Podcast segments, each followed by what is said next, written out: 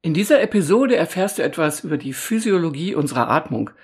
Ich werde dir ein paar gute Gründe liefern, warum es total Sinn macht, tief einzuatmen, wenn du deine Stimme benutzt. Das gilt natürlich vor allem fürs Singen, aber auch fürs Sprechen. Auch da ist das interessant. Und dann gibt's noch die Übung des Tages, die dir eine Erfahrung vermittelt, was alles in deiner Stimme passieren kann, wenn du deine Einatmung gut nutzt. Am Ende wirst du zum einen total gut wissen, wovon wir sprechen, wenn es um die Atmung geht. Und du wirst zum anderen den Nutzen einer tiefen Einatmung verstanden haben. Und du wirst auch gleich etwas praktisch ausprobieren können und spüren, wie dir das für deine Stimme zugutekommt.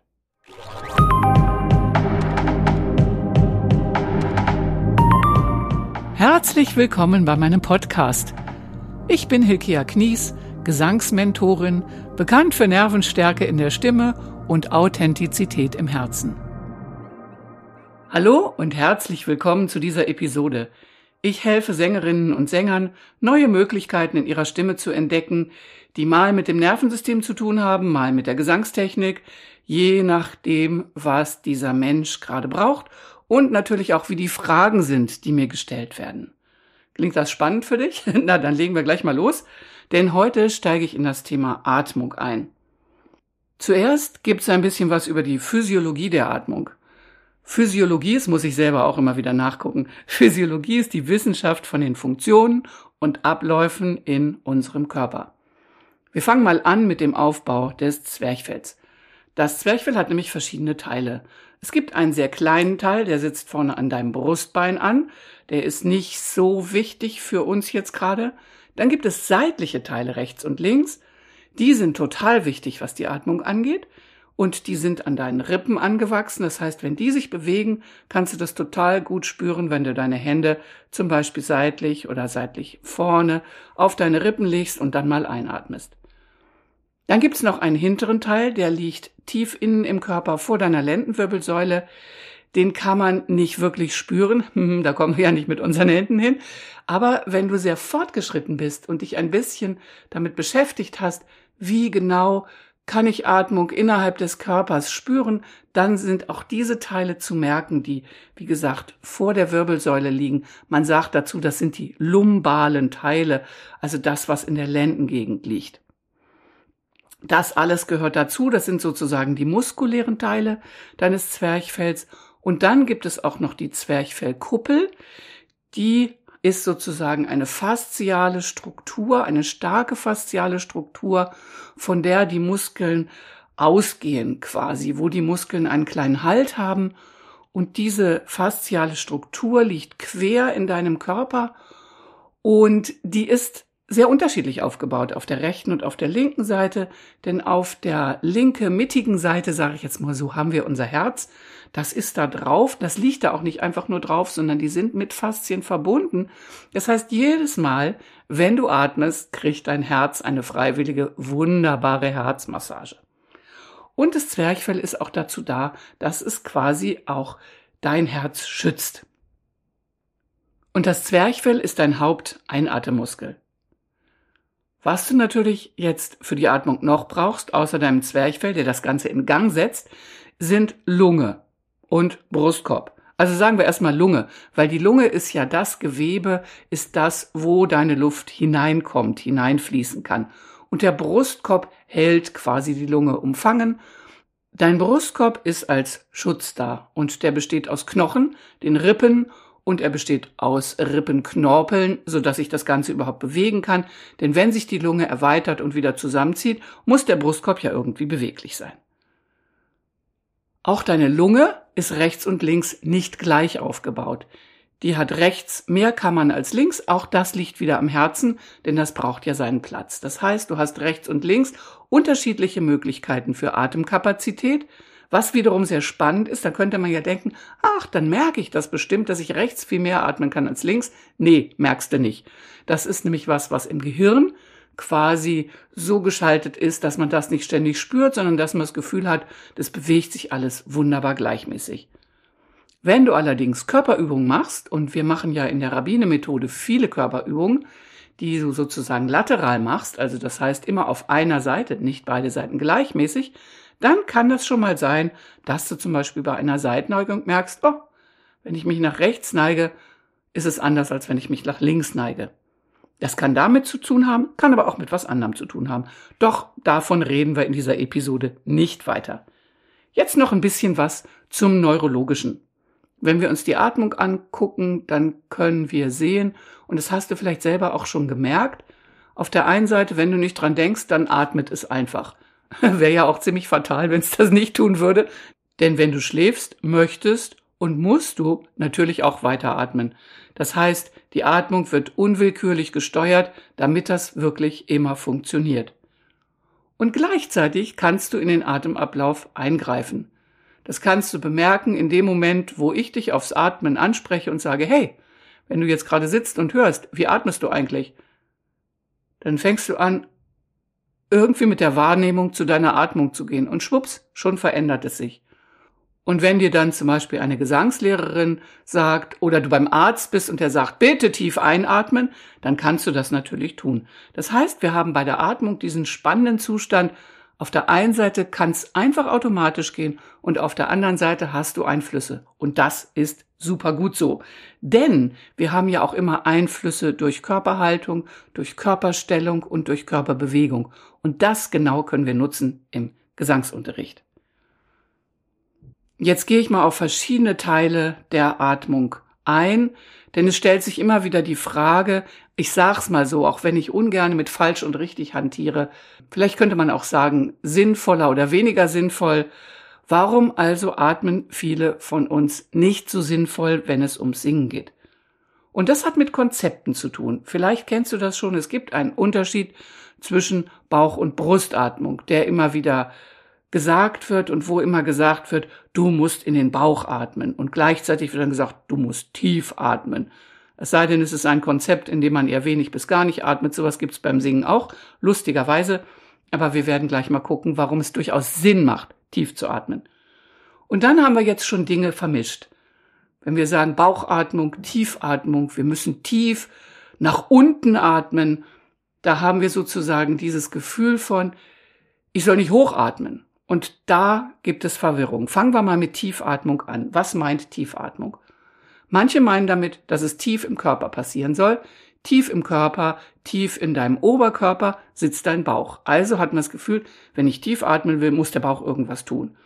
Und dann kann man das so machen, dass man während einer Einatmung irgendwie seinen Bauch nach außen schiebt. Dann erklärt man sich das damit, ach, die Organe müssen da ja irgendwie Platz machen. Das heißt, ich schieb den mal raus. Und dann ist das tief. Das heißt aber noch lange nicht, dass da viel Luft in den Lungen ist, sondern das ist einfach ein muskulärer körperlicher Vorgang, wo du gleichzeitig einatmen kannst, aber tief im Sinne von viel Luft ist in den Körper hineingekommen, viel Ausdehnung hat stattgefunden, ist es nicht unbedingt. Und dann kommt das Ding Hochatmung. Uah, Hochatmung darf man ja gar nicht. Also Hochatmung ist ja was ganz, ganz Schlimmes. Aber auch die Hochatmung wird oft falsch verstanden. Weil viele denken dann Hochatmung, das ist schon, wenn sich der Brustkorb bewegt, weil der liegt ja über dem Bauch, sozusagen. Und das heißt, wenn sich da was bewegt, um Gottes Willen, ich mache Hochatmung. Nein, nein, nein, keine Panik. Wenn sich dein Brustkorb bewegt, dann heißt das einfach nur, dass sich die seitlichen Teile deines Zwerchfells kontrahieren und deinen Brustkorb bewegen. Das ist super. Das brauchen wir auch. Was wir allerdings wirklich nicht brauchen, das ist die Hochatmung, in dem Sinne, dass Muskeln, die an deinem Hals sind, versuchen, deinen gesamten Brustkorb nach oben zu ziehen. Das gibt erstens nicht sonderlich viel Luft in die Lungen, das nützt dir also gar nichts und außerdem ist es nicht gut für deinen Kehlkopf und da sitzt ja deine Stimme quasi drin. Doch da können wir heute auch nicht näher drauf eingehen, nur dass du es weißt, das ist nicht besonders gut. Das heißt, wenn du merkst, du atmest ein und du ziehst an deinem Hals und der Hals wird dick und bestimmte Muskeln kommen daraus, dann ist das unter Umständen Hochatmung nichts gut für Singen. Das ist aber was anderes, als wenn du deinen Brustkorb erlaubst, und zwar erlaubst bis zur fünften Rippe, das ist unter deiner Achsel, ziemlich hoch, sich auszudehnen. Das ist super. Und dann würde ich gerade auch noch mit einem, wie soll ich es nennen, mit einer sinnlosen Übung aufräumen. Viele, viele, viele, die im Chor singen, kennen das, dass die Chorleiter oft sagen, wir müssen jetzt mal das Zwerchfell trainieren. Also erstens, das Zwerchfell muss nicht trainiert werden. Es sei denn, du hast irgendwelche Krankheiten oder irgendetwas anderes. Also es ist was Außergewöhnliches passiert. Bei normalen Menschen, sage ich jetzt mal, muss kein Zwerchfell trainiert werden. Das trainiert sich nämlich den ganzen Tag, weil du die ganze Zeit ein- und ausatmest. Das heißt, dieser Muskel ist in Dauerbetätigung, genau wie dein Herz. Das heißt, du musst das Zwerchfell nicht trainieren. Und wenn dann noch solche Sachen kommen wie p, t, k, f, s, sch, dann ist das Einzige, was du dabei trainierst, deine Bauchmuskeln. Und dass das zum Beispiel in einem Chor, in der abendlichen Chorprobe abends so super wirkt, liegt natürlich unter anderem daran, da kommen die Leute schlapp von der Arbeit und dann fangen die endlich mal an, ein bisschen Bewegung überhaupt in ihren Körper zu bringen. Das hat natürlich eine super Wirkung, denn der Körper ist ja dein Instrument. Aber was du mit Pütteke wirklich trainierst, sind deine Bauchmuskeln und die sind deine Ausatemmuskeln und das ist nicht wirklich günstig, dass die zu aktiv sind, wenn du singst, obwohl Singen immer auf der Ausatmung stattfindet. Wir haben nämlich neurologische Programme, sag ich jetzt mal, es sind so Gesamtprogramme. Das ist so ein bisschen was, man könnte es hm, mit reflexartig bezeichnen, man könnte aber auch einfach sagen, wir haben ja für vieles Gesamtprogramme, die wir entwickelt haben. Stell dir vor, du fährst Auto und musst immer wieder darüber nachdenken, wie mache ich das jetzt mit meinem Fuß, wo tue ich den hin, wenn ich die Kupplung drücken will oder wie lenke ich jetzt, wenn ich diese Kurve sehe? Da wird man ja wahnsinnig und kommt nicht zum Autofahren. Und so gibt es reflexartige Programme. Das heißt, viele Muskeln auf einmal werden angesprochen, wenn es darum geht, jetzt geht's ums Einatmen, jetzt geht's um Ausatmen. Und beim Singen ist es ganz, ganz, ganz, ganz wichtig, dass wir die Muskeln, die für die Einatmung da sind und das gesamte neurologische Programm, was abläuft, was für die Einatmung da ist, dass wir das möglichst lange beibehalten.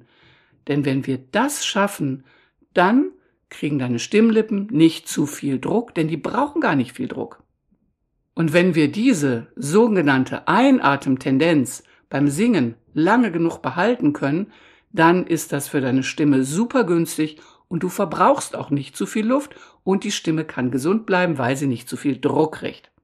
Das heißt, wir brauchen unsere Bauchmuskeln vor allen Dingen als Reaktion, als Reaktion auf das Ausatmen und nicht als Aktion, dass wir aktiv was damit machen.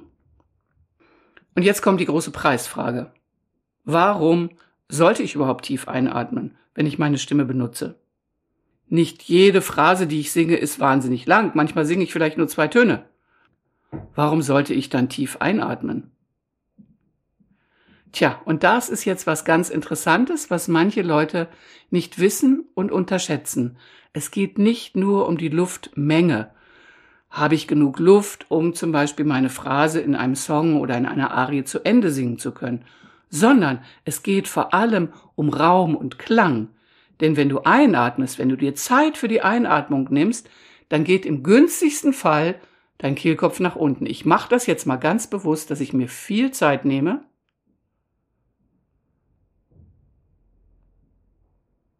Und ich habe jetzt gleich noch meinen Finger auf meinen Kehlkopf gelegt und vielleicht kannst du hören, dass meine Stimme ein ganz bisschen tiefer geworden ist. Wenn du magst, probier das aus. Leg deinen Finger auf deinen Kehlkopf, öffne den Mund, atme tief ein und beobachte, darf dein Kehlkopf dabei nach unten sinken? Und was dann passiert, ist cool, weil wenn der nach unten sinkt, hast du viel mehr Raum, der dazu da ist, deine Stimme zu verstärken. Du musst viel weniger machen, damit deine Stimme kräftiger wird und damit deine Stimme einen anderen Klang kriegen kann. Das sind natürlich alles sehr komplexe Vorgänge, die wir da haben, wie die Stimme genau funktioniert, wie sich dieser Raum gestaltet. Dazu komme ich sicherlich noch in einer anderen Podcast-Episode mal genauer. Und ich finde, wir haben jetzt wahrscheinlich genug Theorie für heute. Ich hoffe, dein Kopf qualmt noch nicht.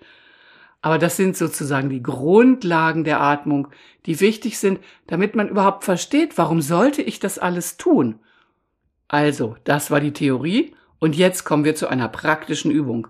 Aber ich sage gleich vorsichtig, solltest du dich gerade im Auto befinden oder im Zug sitzen, dann würde ich sagen, spar dir die Übung für zu Hause auf. Es könnte sonst ein bisschen ungemütlich und vielleicht auch gefährlich werden. Aber ich beschreibe sie dir schon mal und erkläre dann ganz kurz auch, was sie für eine Wirkung hat und warum das so ist. Obwohl ich ja glaube, wenn du den ersten Teil gehört hast, dann hast du schon selber eine Idee, was die Übung macht und warum die unter Umständen cool wirkt. Ich hoffe, dass sie das auch bei dir tut. Also die Übung des Tages heute heißt seitliche Armhebung. Seitliche Armhebung auf Schulterebene. Und die Ausführung der Übung ist ganz einfach. Wenn deine Arme am Körper hängen, dann lässt du sie seitlich beide gleichzeitig nach oben gehen. Dein Arm bewegt sich dabei so, dass am Ende, wenn du auf Schultergürtelebene angekommen bist, deine Handflächen zur Decke zeigen und während dieser ganzen Bewegung hast du eingeatmet. Dabei ist es super gut, das ist fürs Singen sehr wichtig, dass du durch den geöffneten Mund einatmest. Der darf wirklich groß geöffnet sein. Du darfst genießen, wie die Luft hineinkommt. Lass dir Zeit dafür. Je weniger Geräusche du beim Einatmen hörst, desto besser. Und wenn du dann mit dieser großen Einatmung mit deinen Armen auf Schultergürtelebene angekommen bist, dann kannst du anfangen zu singen. Achte drauf, dass das Atmen direkt in das Singen übergeht. Und du kannst das am Anfang auch erstmal nur als Körperübung ausprobieren. Das heißt, du atmest ein, während du diese Armbewegung machst und spür nach, was passiert dabei. Vielleicht kannst du merken, dass sich dein Brustkorb ausdehnt, Vielleicht kannst du merken, dass die Einatmung viel leichter geht, als wenn du es ohne diese Arme machst. Du kannst es auch mal abwechselnd ausprobieren. Und wenn du das Gefühl hast, ja, damit komme ich jetzt gut zurecht, ich kann meine Einatmung starten, wenn meine Bewegung startet, und die Einatmung endet, wenn die Bewegung zu Ende ist und geht gleich ins Singen über, genau dann nimm das Singen mit dazu. Das ist eine gute Idee. Und wenn du vergleichen willst, ob in dieser Übung wirklich was passiert, dann mach es erst ohne diese Körperübung und dann mit der Körperübung und spür nach, wie fühlt sich die Stimme an und wie hört sich die Stimme an. Vielleicht kannst du merken, dass du nicht nur leichter eingeatmet hast und mehr Luft zum Singen zur Verfügung hast, sondern vielleicht auch, dass deine Aufrichtung sich anders anfühlt, dass du irgendwie gerader dastehst. Und jetzt gucke ich noch mal so ein bisschen, was diese Übung eigentlich macht. Das heißt, wir haben da verschiedene Wirkungen. Ich habe ja vorhin was erzählt über die seitlichen Teile des Zwerchfells, die da sind und dein Zwerchfell sich nach unten bewegen lassen, damit die Lunge sich mehr ausdehnen kann. Und diese seitlichen Teile deines Zwerchfells werden dadurch angeregt, dass du durch diese biomechanische Wirkung der Armhebung deinen Brustkorb ausdehnst. Und diese Teile können damit super gut aktiv werden, ohne dass du darüber nachdenken musst, Irk, was muss ich denn jetzt bewegen, damit es eine große Einatmung wird. Da lässt sich dein Brustkorb jetzt auch viel leichter bewegen, wenn du diese Armbewegung mit dazu nimmst. Und der Schultergürtel, der lastet nicht mehr so schwer auf deinem ganzen Brustkorb, sondern durch diese Bewegung wird auch der ein bisschen leichter, sodass die Brustkorbbewegung leichter wird und deine Lungen können sich besser ausdehnen. Und wenn du die Arme während des Singens oben lässt, das hatte ich gerade noch nicht gesagt, dann kann diese Dehnung noch weitergehen und kann unterstützt werden. Das heißt, während deines ganzen Singens kann diese Dehnung erhalten bleiben. Und schwupps sind wir in dieser Einatemtendenz, von der ich vorhin auch schon erzählt habe. Und das wiederum ändert den Klang deiner Stimme. Also horch mal genau hin, was passiert da, wenn du diese Übung machst. Das ist übrigens auch eine tolle Übung, die man immer mal zwischendurch machen kann. So solltest du also Sänger oder Sängerin sein, dann probier die vor allem aus in Richtung deiner hohen Töne. Das hilft manchmal Wunder. Das war übrigens die aller, allererste Übung, die ich kennengelernt habe, als ich die Rabbine-Methode kennengelernt habe. Und es war der Hammer. Meine Kopfstimme hatte sich so verändert mit dieser Übung. Aber auch wenn du Sprecher oder Sprecherin bist und zum Beispiel einen Podcast aufnimmst, immer mal wieder, dann probier das mal aus, was das mit deiner Stimme macht, wenn du dir zwischendurch Zeit nimmst zum Einatmen und die seitliche Armhebung mal dazu nimmst. Vielleicht klingt deine Stimme dann ein bisschen anders. Gilt natürlich auch fürs Vorträge halten, wobei da muss man dann schon überlegen, ob man seine Arme wirklich seitlich bewegen kann, ob das Sinn macht oder ob das dann sehr unsinnig aussieht. Aber du kannst es vorher machen, sodass du ein Gefühl dafür bekommst, Ah, so fühlt sich eine Atmung an, wenn ich den Brustkorb sich wirklich ausdehnen lasse und mir diese Zeit dafür nehme. Und probier das dann auch ruhig aus, gerade wenn es bei dir ums Sprechen geht. So einatmen, ein paar Sätze sprechen und spüren, wie fühlt sich die Stimme an und wie verändert das vielleicht meinen Klang. Du möchtest noch mehr über die Atmung wissen und vor allen Dingen mehr erleben? dann komm doch einfach in meinen Workshop am 21. September 2023. Da geht's nämlich genau um die sängerische Atmung. Wenn du diese Podcast-Episode anhörst und feststellst, ups, der Workshop ist leider schon vorbei, kein Problem. Denn ich werde aus diesem Workshop einen Selbstlernkurs machen, den du dann ganz alleine für dich in deiner Zeit durcharbeiten kannst. Und du findest dann Videos und auch ein Workbook, was dich dabei optimal unterstützen wird. Also schau einfach auf meine Webseite, dort findest du den Kurs dann sicherlich. Und jetzt wünsche ich dir viel Spaß beim weiteren Singen, Tönen und Sprechen mit dieser seitlichen Armhebung und mit vielleicht einer anderen Art von Atmung, die nochmal ein ganz anderer Motor für deine Stimme sein kann.